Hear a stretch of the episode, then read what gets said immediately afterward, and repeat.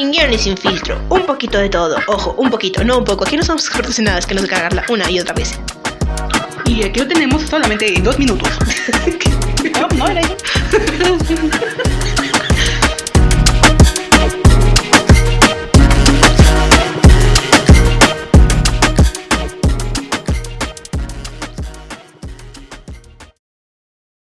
Citla, estoy bien estresada. ¿Qué me puede pasar? Efectos del estrés. El estrés mental o físico puede desencadenar malestares a nivel mental o emocional, que tendrán manifestaciones en distintas partes del cuerpo. Cabello. Altos niveles de estrés pueden causar excesiva pérdida de cabello y ciertas formas de calvicie. Piel. Algunas personas manifiestan los problemas de estrés prolongando brotes en la piel, tales como eczema y psoriasis.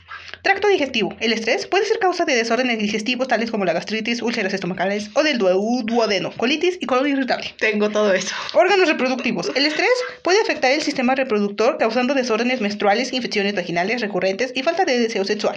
Eyaculación prematura en hombres. Tal vez impotencia.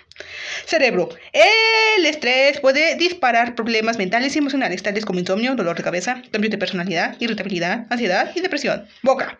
Úlceras bucales y excesiva resequedad pueden ser síntomas de estrés. ¿Tú tienes algo? No, ¿verdad? Corazón.